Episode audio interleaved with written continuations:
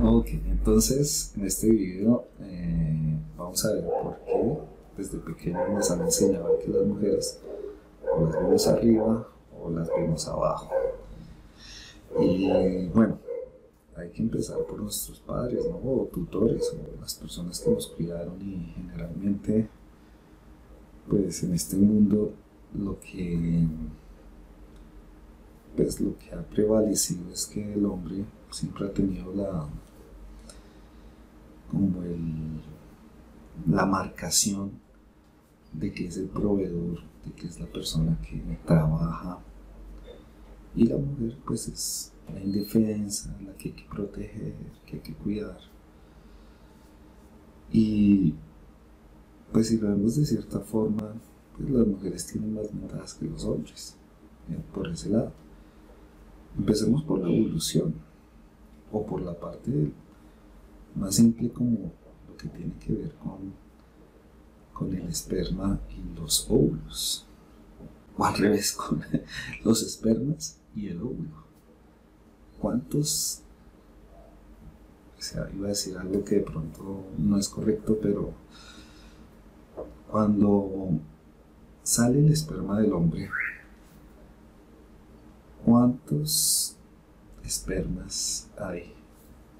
Yo he porque pues no soy, eh, no soy un experto en temas ya científicos, pero he escuchado que lo que saca el hombre en ese momento en el esperma son millones y millones y que pues luchan por llegar al óvulo y que pues uno es el que gana y se fecunda con el óvulo y pues ahí es donde empieza la vida. Eh, un hombre puede sabemos que pues como hombres podemos es que si nos venimos, porque es que es lo que hay decir, cuando nos venimos, o nos derramamos, o sacamos millones, y pues también sabemos que durante un solo día podemos hacerlo varias veces, entonces podemos sacar millones de millones de millones de espermas. ¿Cuál es el caso con la mujer? Muy diferente, solo una vez al mes. Y es un solo óvulo. Entonces, ¿qué significa? Que desde el comienzo ya empezamos a entender que el hombre es desechable y la mujer no, así de. Te voy a explicarlo de una manera mucho mejor y es así.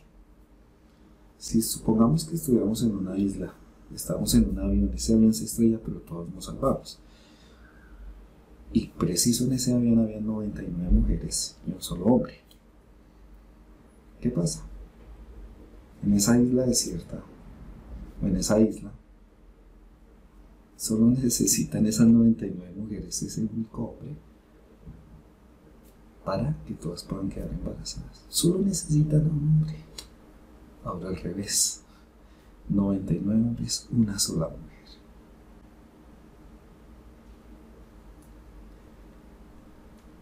¿Queda claro? Estamos perdidos.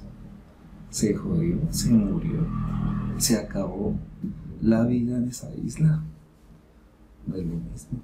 Entonces ya empezando por la evolución vamos perdiendo en ese aspecto. Sí, bueno, vamos perdiendo en ese aspecto. Pero ahí es donde vamos entonces a este punto, el punto de este video. Y es que, aunque desde pequeños tenemos eh, inconscientemente o subliminalmente esa tendencia a pensar que pues la mujer vale más que el hombre, que pues en esos aspectos extremos podemos decir que, que cumplen un mayor fin que nosotros. Que una sola mujer equivale a 99 hombres, como en el ejemplo de la isla. Eso no quiere decir que nosotros tengamos que seguir creciendo eso. Porque aunque esas sean las estadísticas tú eres la única persona que existe. O eres tú, o eres,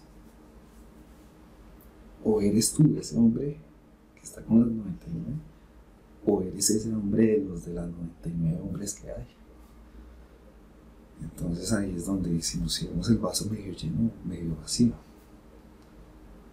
Y ahí es donde nosotros, que aunque no estoy dando una respuesta clara, lo sé, no nos queda otra que pensar que aunque las estadísticas estén en nuestra contra, aunque no sé si el feminismo o mejor dicho los estándares dan prioridad a la mujer, nosotros no nos queda más de otra que pensar que somos ese uno del avión y no uno de los 99 de hombres del avión. Nos vemos para el siguiente.